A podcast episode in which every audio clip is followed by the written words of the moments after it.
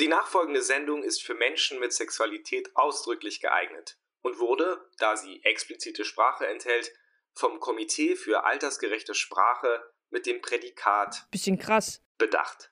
Triggerwarnung. Pornografie ist für Erwachsene. Wenn ich die Mainstream-Seiten mir angucke, da muss ich mich wirklich durchklicken durch viele, viele, viele Unterkategorien.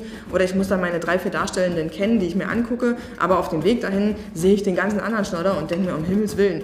Warum kriegen diese Bilder so eine Macht im Handeln von Menschen? Die Sachen, die ich jetzt als progressiv oder gleichberechtigt empfinden würde, die liegen nicht auf dem Silbertablett. Dingster Boomster. Ein Podcast über. Na, ihr wisst schon. Was uns zwischen den Beinen wächst oder auch nicht, wie wir es anrufen und was das mit uns macht.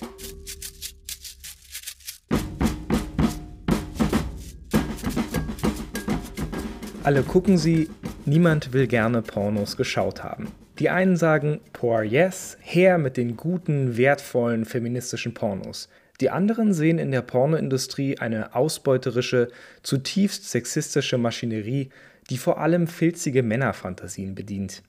Und der Diskurs hat Schlagseite. Erst kürzlich titelte die FAZ, wie schädlich ist Pornografie? Die Frage, ob Pornos nicht auch Lust steigern oder fantasieanregend sein könnten, stellt sich offenbar nicht mehr. Auch die Sexualpädagoginnen, mit denen wir für diesen Podcast gesprochen haben, haben wir zum Thema Pornografie befragt. Denn trotz Altersabfrage bleiben die Zugangshürden zu Pornografie im Netz für Kinder und Jugendliche verschwindend gering. Wie also umgehen mit der Flut an Bildern, mit den Unmengen pornografischer Videos, die zu jeder Zeit nur einen Mausklick entfernt sind?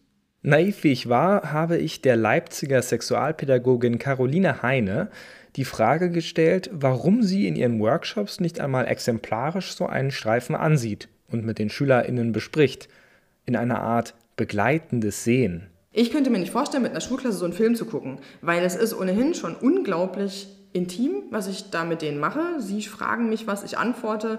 Die sind am meisten ganz, ganz aufgeregt, ob das jetzt gut und angenehm wird oder ob das peinlich wird oder ob das blöd wird.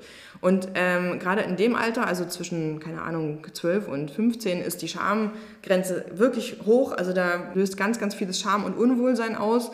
Und dann vor der Klasse sich sowas anzugucken, wäre einfach, also das wäre in dem Alter, Stand meiner, meiner Erfahrung, nicht, nicht angemessen. Zumal man sich vorstellen kann, dass dann die Eltern auf die Barrikaden gingen. Stichwort Frühsexualisierung und so. In Deutschland ist das Zeigen pornografischen Materials im Unterricht außerdem gesetzlich verboten. Als pornografisch gilt dabei nicht erst das, was unter dem Suchbegriff Porno im Internet zu finden ist, sondern schon bestimmte Fotos, die Genitalien zeigen zum Beispiel. Bilder von Sexualorganen darf ich nur äh, eine Vulva von vorn benutzen, also nur den, die vordere Ansicht, den Venushügel, eine geöffnete Vulva zwischen den Beinen darf ich prinzipiell nicht als Foto zeigen, weil sie könnte ja erregt sein und erregte Geschlechtsorgane wären pornografisch, darf ich nicht zeigen. Da darf ich also nur Bilder, Comics zeigen.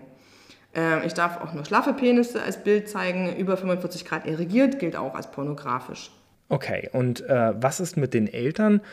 Können die sich nicht mit ihren Kindern hinsetzen und das Gesehene einordnen? Ja, wobei auch in dem Alter, in dem Kinder sich dann wirklich dafür interessieren, ist das auch zu spät mit den Eltern. Also ab zwölf wäre das unangemessen, wenn Eltern das mit ihren Kindern machen. Also der einzige Weg würde tatsächlich, wie Camilla schon gesagt hat, darüber gehen, eine Stelle, die sich wirklich rumspricht. Es wäre doch eine wunderbare Aufgabe für die BZGA, einfach auf ihrer Seite was zu verlinken, zu sagen, das können sich alle privat alleine angucken. Wunderbar, aber auch das weit von der Realität entfernt. Wer sich gute, wertvolle und das heißt hier in diesem Kontext Pornos, die unter fairen Bedingungen produziert wurden und ein gleichberechtigtes Menschenbild zeigen, anschauen will, muss entweder zahlen oder tief in den Abgründen des Internet graben. Und auf dem Weg, wie Heine sagte, der ganze Schnodder. Problem ist also weniger die Verfügbarkeit geeigneten Materials, sondern dessen Auffindbarkeit. Ein wiederkehrendes Thema im Sprechen über Pornos ist, dass Pornos nichts mit der Realität zu tun hätten.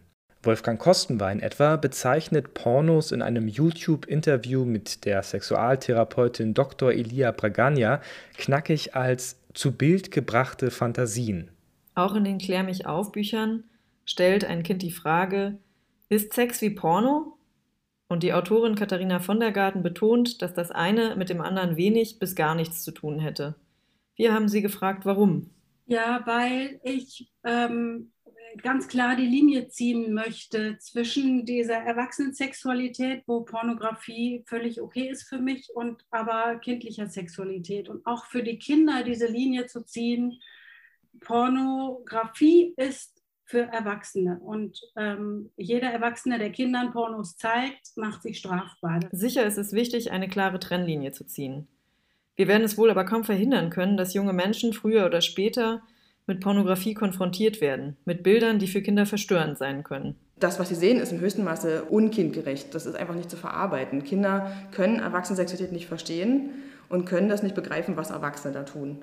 Und gleichzeitig ist es nicht so im Groben, zumindest sind sich da die aktuellen Kinder- und Jugendstudien immer wieder einig, dass Kinder und Jugendliche der Meinung sind, so ist die Realität dann. Also die haben schon ein Gefühl, dass es da Unterschiede gibt und dass sich Verlieben große Sensationen sind und dass auch sexuelle Gefühle große Sensationen sind. Aber es ist dieser Zweifel da, ähm, weil Erwachsene sind ja Autoritätspersonen und im Internet machen die das so und die, die verhalten sich ja so. Also warum sollte das nicht richtig sein?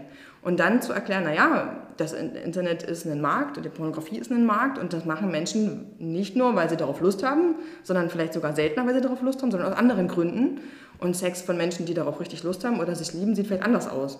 Das muss man erklären. Auch hier wieder der Unterschied zwischen Porno und Realität. Äh, ich habe mich da gefragt, ob das nicht wiederum auf eine idealisierte Vorstellung von Sex zurückgeht. Die Macht der Pornografie sieht Wolfgang Kostenwan allgemein in einem Mangel begründet. Einem Mangel an genitaler oder körperlicher Sensibilität. Warum kriegen diese Bilder so eine Macht im Handeln von Menschen? Und das sind bei weitem nicht nur Jugendliche, das sind durchaus viele Erwachsene.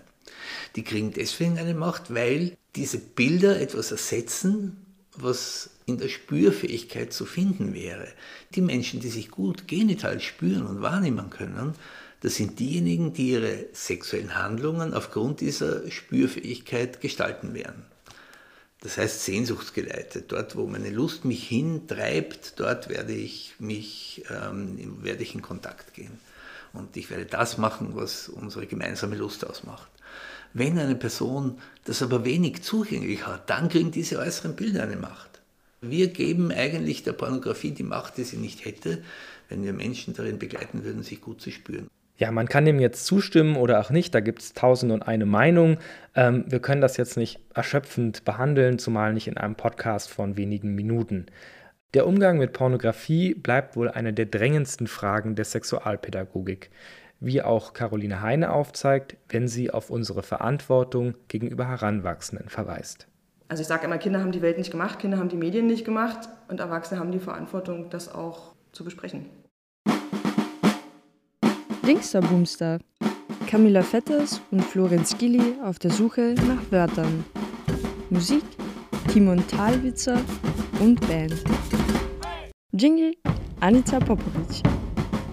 Aufreger, Erreger, Worte, wieder Worte. Schickt uns eine Sprachnachricht unter anchor.fm slash dingsterboomster.